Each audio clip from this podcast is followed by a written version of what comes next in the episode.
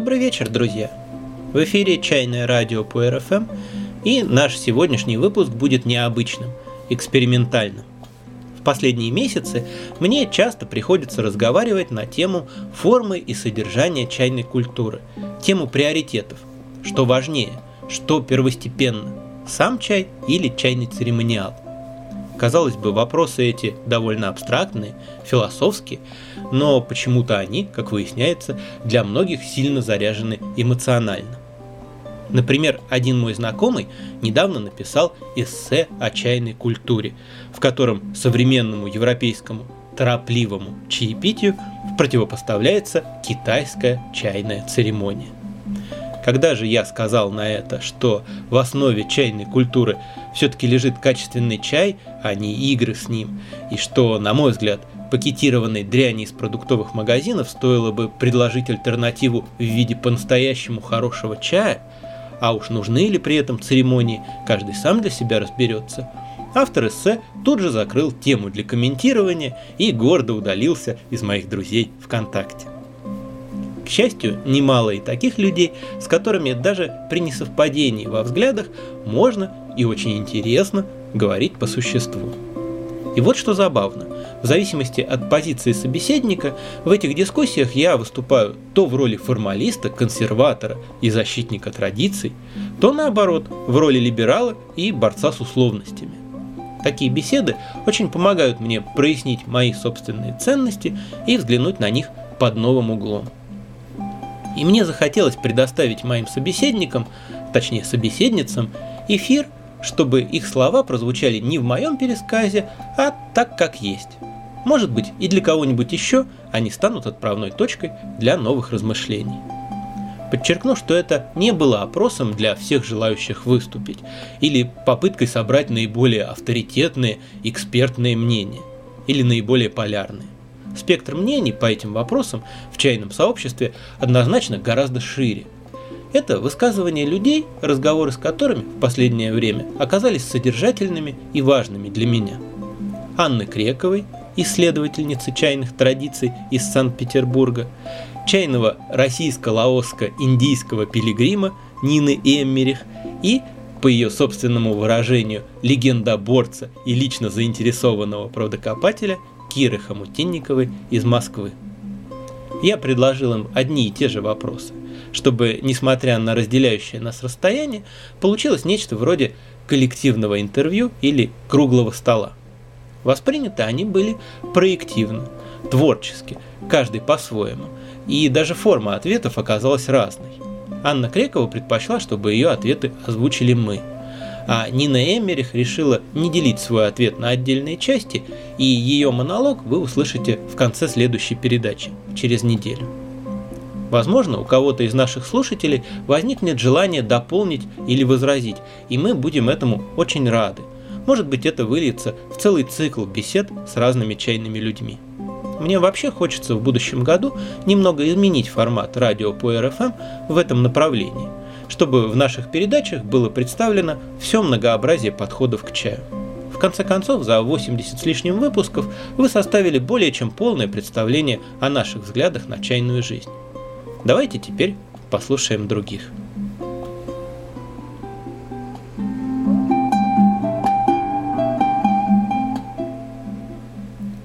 Чайная культура складывается из чая как такового и того, что его окружает, определенного отношения к чаю и поведения при обращении с ним, в том числе из церемоний и ритуалов. Вряд ли имеет смысл противопоставлять эти два аспекта – чай и чайное действие. Ведь по-настоящему качественный чай создается в расчете на внимательное и грамотное обращение, а торжественное церемониальное чаепитие требует высококлассного чая. Тем не менее, многие люди предпочитают сосредоточиться на чем-то одном, либо на качестве чая и объективных знаниях о нем, либо на создании особой атмосферы вокруг чая. Как найти баланс между этими аспектами чайной жизни и в чем он состоит лично для вас? С чего, по вашему мнению, лучше начинать свой чайный путь? Ответ Анны Крековой. Китайцы полагают, что хороший чай обладает четырьмя драгоценностями –– вид, аромат, цвет и вкус. И одна из целей чаепития – максимально раскрыть их все. А это невозможно, если вы завариваете его кое-как, невнимательно, не паритесь. Поэтому чайный путь следует начинать с того, чтобы научиться грамотно и осознанно заваривать чай. Для этого существует много способов, форматов, для разных чаев, ситуаций и так далее. Задача учителя в чайной школе, в первую очередь, дать увидеть ученику, каким разным бывает чай, и что каждый чай, как и человек, требует внимания и уважения. Под вниманием я подразумеваю не танцы с бубнами и почтительные поклоны, а гораздо более прозаические вещи. Выбор воды, правильную температуру этой воды, прогрев чашек и промывание чая и так далее. Многое из того, что происходит за чайным столом, кажется человеку несведущему просто набором красивых движений, но мастер, как правило, делает их осознанно – для меня никогда не составляло проблемы объяснить моему гостю, что и зачем я делаю, если он интересуется. Но вы, чайный мастер или просто заваривающий, не должны объяснять гостю, какой выдающийся чай он сейчас пьет. Нужно заварить его так, чтобы он почувствовал это сам и создать ему такие комфортные условия за чайным столом, чтобы он не постеснялся еще и поделиться с вами своими ощущениями. И проблема в том, что этому умению нужно долго учиться, его нужно развивать. Поэтому, на мой взгляд, бесконечный чайный путь нужно начинать с того, как заваривать чай. А хорошего чая для практики сейчас, к счастью, становится все больше. Я вижу много чайных людей, которые не парятся и быстро заходят в тупик. Чаще всего этот тупик носит название пуэр – или блуждают в лабиринтах собственных взглядов и представлений. То, как вы пьете чай, позволяет вам понять, что вы пьете, и чем шире ваши возможности, тем интереснее ощущения. Ну, с последней фразой я согласен целиком и полностью. А вот тупик под названием пуэр вызвал у меня недоумение. Что это значит? Ну, пуэр, как правило, проще всего заваривать не надо заморачиваться с температурой воды. На большинство людей он оказывает возбуждающее действие, прет. Кто-то ценит его за стабильность качества и вкуса. Зачем париться? Зачем искать новые вкусы? Что ж, мысль понятна, но лично я смотрю на пуэр совершенно иначе. С моей точки зрения, пуэр можно заварить совершенно по-разному, и это совсем непросто. Ну, разве что совсем испортить его чуть труднее, чем что-либо другое палитра состояний и оттенков вкуса и аромата у пуэра колоссальна. Ни у луны, ни другие виды чая и приблизиться к этому не могут, так что поле для поиска и творчества тут необыкновенно широко, было бы желание. И о стабильности говорить трудно, если за несколько месяцев половинки одного и того же блина, оказавшиеся в разных условиях, начинают уже заметно различаться. И более того, кусочки с разных сторон одного и того же блина, хранившегося в одинаковых условиях, это порой два разных чая, как у гриба из Алисы в стране чудес. Может быть, речь идет о людях, застрявших в Бермудском треугольнике Пуэрти, Гуанинь да Хунпао? Но Пуэрто тут ни в чем не виноват. Два из трех углов этой серой дыры, как раз у Луны. По-моему, в тупик заводит людей не свойства какого-либо чая, а их собственная ограниченность, нелюбознательность и готовность удовлетвориться простыми решениями. Ответ Киры Хомутинниковой. В моих глазах чай, само собой, неотъемлем от чайного действия. Если у нас в руках есть чай, и мы желаем его выпить, нам в любом случае потребуется ряд манипуляций и набор посуды, но я не соглашусь ассоциировать со словом «действо» исключительно гунфуча.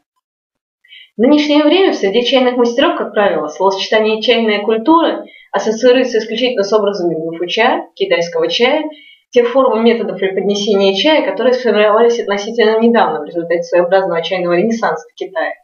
И последние 15 лет на территории нашей страны успели войти в моду. Более того, даже прослойка склонна рассматривать иные чайные традиции как постыдное бескультурье, в течение сотен лет извращавшее многовековые чайные традиции страны, подарившей миру чай, и за это время напрочь выветрившая из них ту торжественность и сакральность, неотъемлемо присущее обращению с чаем, что постепенно и свело чаепитие исключительно в бытовой и повседневный формат.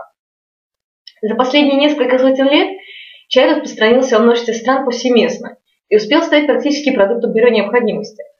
Я бы назвала это все же не извращением, а адаптацией сам тот процесс, который происходил с методами чаепития в тех странах, где чай находил популярность.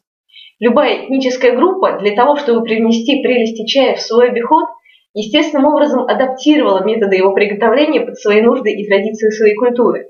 В результате чего мы можем обнаружить столь непохожие друг на друга индийские, арабские, европейские способы чаепития. А так как наша страна, начиная с дядюшки Петра в своем развитии, была по большей части Европа ориентирована, то в итоге именно европейский стиль чаепития прижился и у нас. Потому я бы сказала, что это не чай и чайная культура отъемлемы или неотъемлемы друг от друга, а чайная культура неотъемлема от культуры той страны, в которой она распространена. И в этом случае у нас уже более четко очерчивается главный вопрос, над которым по факту бьются сейчас чайные мастера – Стоит ли именно китайский чай отделять от китайской же культуры чаепития и адаптировать его под привычные русскому человеку методы приготовления, или же нет? Не потеряем ли мы при этом наиболее значимые вещи, за которые мы и ценим эту культуру чаепития? Разные люди по-разному отвечают на этот вопрос, от чего рождаются условно-консервативная и условно-радикальная позиция. Прежде чем я напрямую отвечу на этот вопрос, хочу намеренно сгустить краски и обрисовать в качестве иллюстрации такую несколько гротесную картину. Вот мы накупили хорошего китайского чая и вдруг себе сласть. А потом нам кто-то из родственников говорит, что больше любит индийский чай. А потом мы находим ради интереса и берем себе на пробу небольшой кулечек качественного японского чая.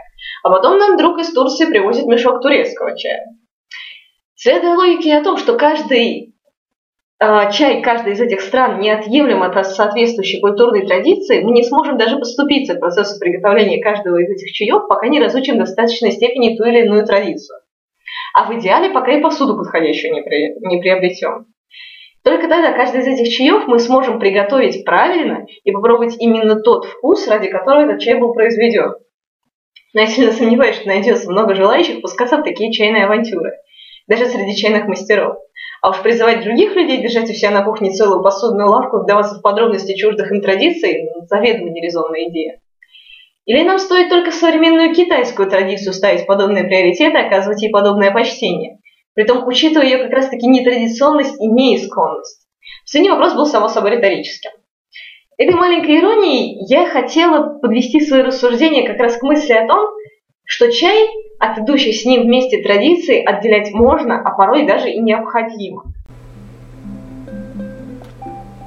Насколько важно соблюдать определенную форму при обращении с чаем, следовать определенным правилам, регламентирующим порядок и характер действий.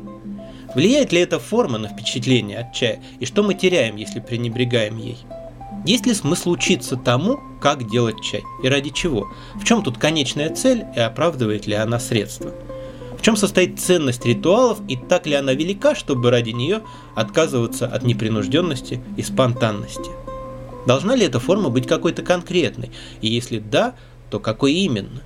Ведь, например, тот формат чаепития, который в российских чайных клубах носит название гунфуча, не является традиционным ни в смысле древности, ни в смысле распространенности в Китае. Так надо ли так строго следить, чтобы этот формат воспроизводился в неизменности? Ответ Анны Крековой. Мне кажется, отчасти на второй вопрос я уже ответила.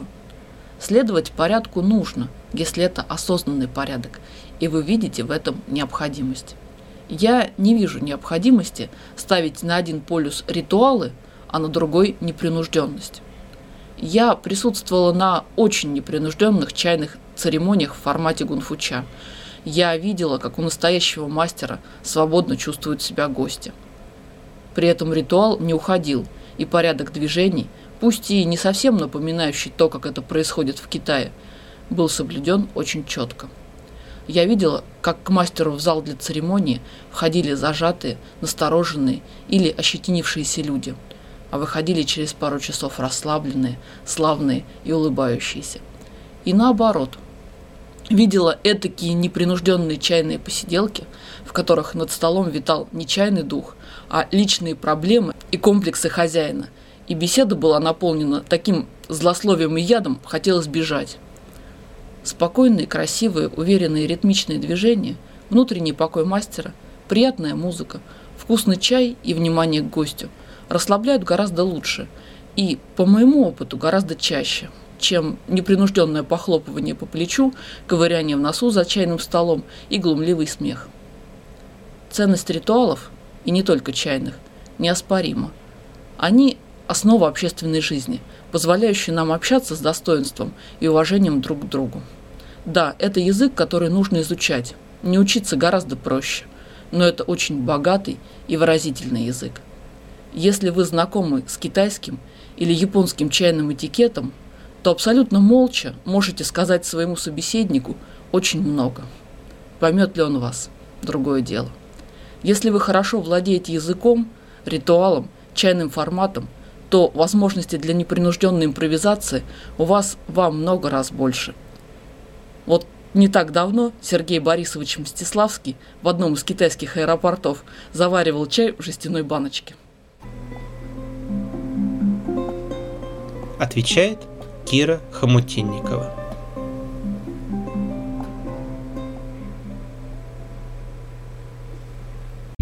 Я поставлю ряд других уже достаточно более серьезных вопросов. За что именно нам дорог чай? Что мы боимся потерять, разъединив китайский чай и китайскую культуру чаепития? Что за прелести стремились получить от чая другие страны, адаптируя своей традиции? И какова роль чайного мастера? Чай ценен теми уникальными ощущениями, что он дарит. Не только вкусы ароматическими, но и своим воздействием на состояние человека. Чай делает нам хорошо. Чай вселяет чувство уюта и расслабленности, погружает в состояние вдумчивости и созерцательности. А задача чайного мастера не распространять китайскую культуру чаепития, как многие полагают, а по сути сделать людям хорошо при помощи чая. Сказано грубо и просто, но, на мой взгляд, именно это и есть краеугольный камень нашей деятельности. И далеко не всем людям для этого необходимо приобщаться к гунфуча. Наоборот, в большинстве людей гунфуча вызовет ощущение диковинной экзотики. Это ощущение может как отторгать человека от действия, так и быть приятным ему. Но оно в корне расходится с духом гармонии и естественности чайных традиций.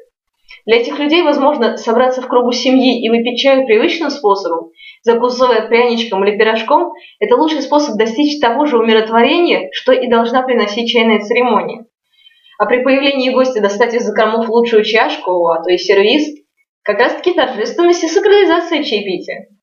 И обратите внимание, в большинстве случаев в китайской э, чайной культуре тяготеют те люди, которые без того интересуются теми или иными аспектами дальневосточной культуры. Но таковы далеко не все. И люди с другими интересами не обязаны открывать в себе интерес к азиатской культуре для того, чтобы просто выпить хорошего качественного чая и почувствовать умиротворение. Чайные мастера же, становясь на обратную позицию, оказываются в роли миссионеров. Человек приходит за чаем, а ему помимо чая пытаются продать культуру и навязать совершенно чуждую идеологию. Самой своей позиции ясно дают понять, а некоторые даже говорят открыто, что все, что он делал всю свою жизнь раньше, неправильно, а чай, который любил, фуфло. И что на самом деле нужно любить вот это и это, а обращаться с ним вот так и вот так. И мы не только отталкиваем подобной миссионерской деятельностью человека, люди-то могут прийти новые. Это поведение идет в разрез с главной задачей чайного мастера, которая попыталась выявить выше. Надо было сделать человеку хорошо, а ему сделали наоборот, как-то не очень. Эта позиция, к слову, раздает своеобразный чайный снобизм, который мне очень больно наблюдать в людях одного со мной круга интереса. Я встречала единицы среди чайных мастеров, которые, работая с чаем, действительно наслаждались бы чаем и процессом взаимодействия чая и человека, а не образом себя как эксперта-гуру в чайных вопросах. Вы далеко не первый год работаете с чаем, а убеждениям и взглядам людей свойственно меняться в течение жизни. Как вы пришли к вашим нынешним позициям? Виделась ли вам обсуждаемая тема когда-нибудь раньше в ином свете, и если да, то что повлияло на ваше мнение? Что сыграло главную роль в формировании ваших взглядов? Чье-либо авторитетное мнение, личный опыт, какие-то особенные события или моменты? Ответ Анны Крековой. Я тепличное чайное растение. Три года я училась и работала в одном чайном клубе «Целый мир», Санкт-Петербург. Сначала – много времени мы посвящали как раз изучению форматов заваривания и их оттачиванию. Мне это давалось тяжело. И в это время я была ужасным формалистом, следила за тем, как заваривают чай другие, искала и отмечала свои недостатки и так далее. Со временем пришла уверенность и осознанность. Форма и содержание пришли в равновесие. Сложно отметить какой-то момент, события. Мы просто почти каждый день готовили чай разными способами. Это была наша работа. На меня влияло все. Чай, настроение гостей. Их вопросы иногда заставляли задуматься над тем, над чем не задумывался раньше. У нас был такой проект «Музей чая». Приходили люди, которые совсем ничего не знали о чае и учили нас совсем просто рассказывать о том, что для нас было давно очевидно – их вопросы были иногда самыми сложными и даже неожиданными. У меня был главный учитель Елена Павловна Волженина. Но ими были и мои коллеги, и гости. И самым важным откровением в процессе обучения для меня стала одна очевидная, казалось бы, идея. Чайная культура очень подвижна и постоянно меняется под влиянием разных обстоятельств, обогащается новыми идеями, неожиданными решениями – и в этом контексте странно требовать, чтобы мастер заваривал вам чай, как это делали во времена Луюя, или как это делают в Китае. Мы живем в другое время, а в Китае почти 2 миллиарда китайцев. Вы видели, как заваривают чай все они?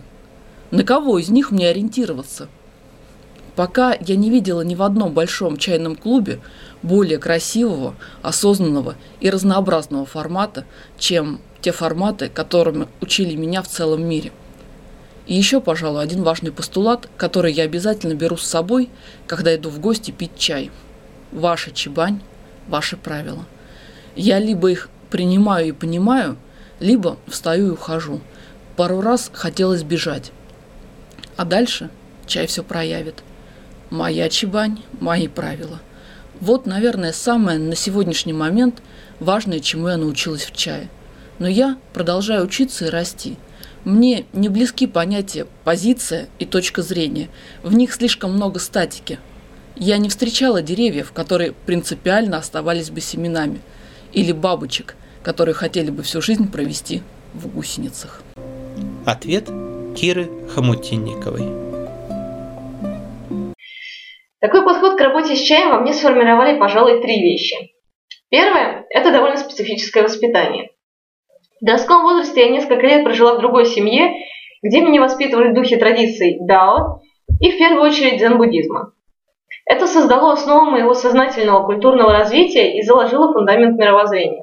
Долговременная приверженность идеям дзен-буддизма сохранила во мне своеобразный культ естественности, простоты и минимализма, который привлек меня позднее к работе с чаем. И благодаря которому мне на протяжении некоторого времени происходящее среди чайной культуры казалось красивенным кощунством.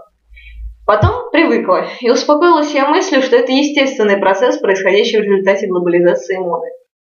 Второй – это мой чайный экзамен. Выглядел он специфически. Человек, обучавший меня чайным премудростям, нагрузил меня большим количеством новой информации и назначил срок экзамена. На экзамене он меня завалил, подозревая, что преднамеренно. В конце между нами разыгрался примерно такой диалог. «Ну, скажи, и что ты поняла?» В смысле? Из того, что изучила за это время. Но тут же много совершенно разных областей, технологий изготовления чая, история, посуда, провинции. Мне трудно как-то все это объединить. А ты попробуй. После чего я подумала некоторое время и сказала, если говорить в целом, чай нужно пить. Экзамен ты сдала. И что мне теперь делать? Продолжай изучать, что хочешь. Этот случай странно на меня повлиял. И третье, это одна замечательная книга, чудом найденная мной в одном букинистическом магазинчике еще в начале моего чайного пути. Эта книга была написана около 110 лет назад Акакурой Какудза, который вырос в постреставрационной Японии. То бишь, в то время, когда Японию только-только вытащили из добровольной изоляции, японское общество оказалось перед рядом крайне сложных вопросов, в том числе и по вопросам культуры. Какура Какудзе написал ряд книг именно на английском языке, предназначенных быть чем-то вроде послания западному обществу. Это книга о чае, чайных традициях, о философии чая и о том, как они повлияли на азиатский быт. Я хочу зачитать несколько отрывков из первой главы, которая называется «Чашка человеколюбия», в том числе и в качестве иллюстрации сказанного мною выше. Именно в чашке чая мы находим нечто общечеловеческое. Чайная церемония – единственный азиатский ритуал, пользующийся вселенским признанием. Белый человек может смеяться над нашей религией и моральными нормами, но коричневый напиток принимает без возражений. Послеполуденный чай стал важным действом в западном обществе. В нежном звоне подносов и блюде, с мягком шелесте дамского гостеприимства, в привычных разговорах о сливках и сахаре мы узнаем поклонение чаю, становившееся на Западе без всяких вопросов. Философское смирение гостя перед судьбой, ожидающей его в чашечках странного настоя, показывает, что в едином этом мгновении над всем царит дух Востока.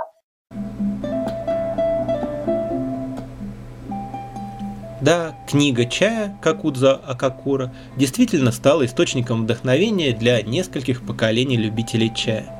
Мы полностью посвятили ей выпуск номер 61, и она стоит того, чтобы возвращаться к ней снова и снова. Не забывайте только, что она это не какой-то священный текст, а всего лишь мнение и видение одного человека, хотя и очень талантливого. Окончание этой беседы вы услышите в нашей следующей передаче через неделю. А напоследок вот вам немного музыки еще одного удивительного японца. Джейка Шимабукура, которого называют Джимми Хендриксом укулеле. До новых встреч, друзья, и всего вам чайного.